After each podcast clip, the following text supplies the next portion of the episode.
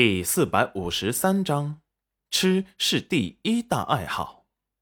看出戚云染说的是真话，孙姑姑笑容又真诚了几分，问道：“云染姑娘的家在哪里？我们雇船啊，送你回去。”戚云染想了想，立即说道：“我的家在楼曲国境内，不知孙姑姑可知道？”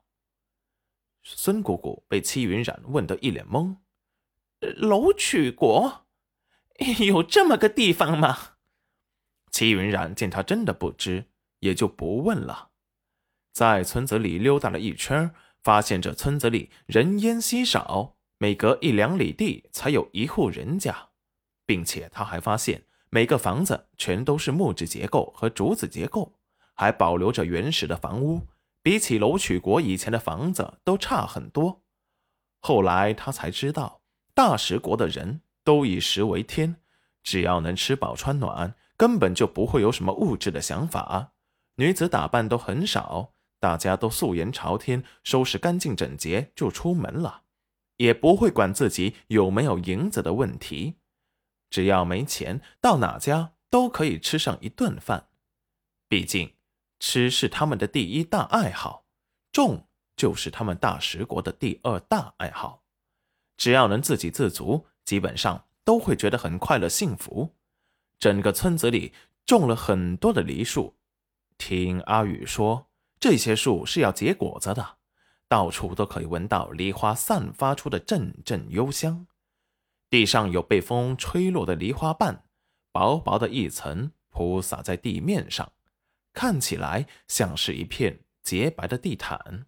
阳光照射在地面。梨花上半面的露珠还折射出了晶莹的五光十色、漂亮极了的光芒。梨树上的梨成熟后，大家都可以摘着吃，既美观又实用，还可以解解渴什么的。梨树好养活，成本低，所以种的遍地都是，也是他们村子里最爱吃的水果。遍地都是梨树。戚云染想，如果他们全部成熟，根本就吃不完。到时候还可以把吃不完的梨做成雪梨罐头。想想都觉得要流口水了。戚云染没有出村子，因为自己的伤还没好完全，走得久了，胸口处还会隐隐作痛。再舍不得这里，他也要回去了，不然。只怕这次裴元君没有找到他，怕是会疯得更厉害。为了杜绝这种事情发生，戚云染觉得再过两天后他就得走了。他现在出来是打量周围的路线，还有去了阿宇救起他的河边认路。